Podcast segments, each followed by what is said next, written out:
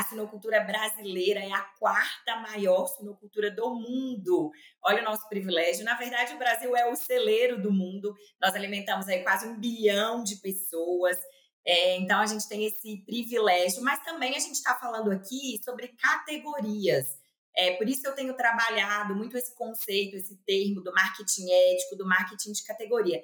Na verdade, antes da gente consumir suíno, da gente consumir a carne suína, né, Inês? A gente consome a categoria, a proteína. E aqui eu tô falando da carne bovina, do frango.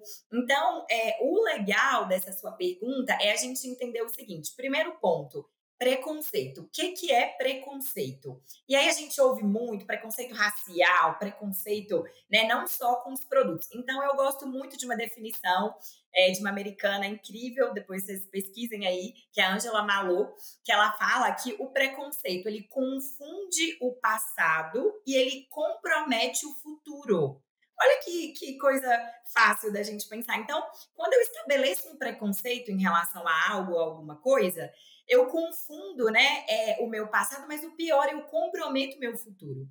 E é, o grande ponto aqui é de onde vem, por que, que existe esse preconceito contra a carne suína? Vamos parar de pensar nisso, vamos pensar assim, como é que eu trabalho para mudar esse posicionamento? Porque isso vem desde a Bíblia, do Antigo Testamento, é milenário, é, né? não é nem popular.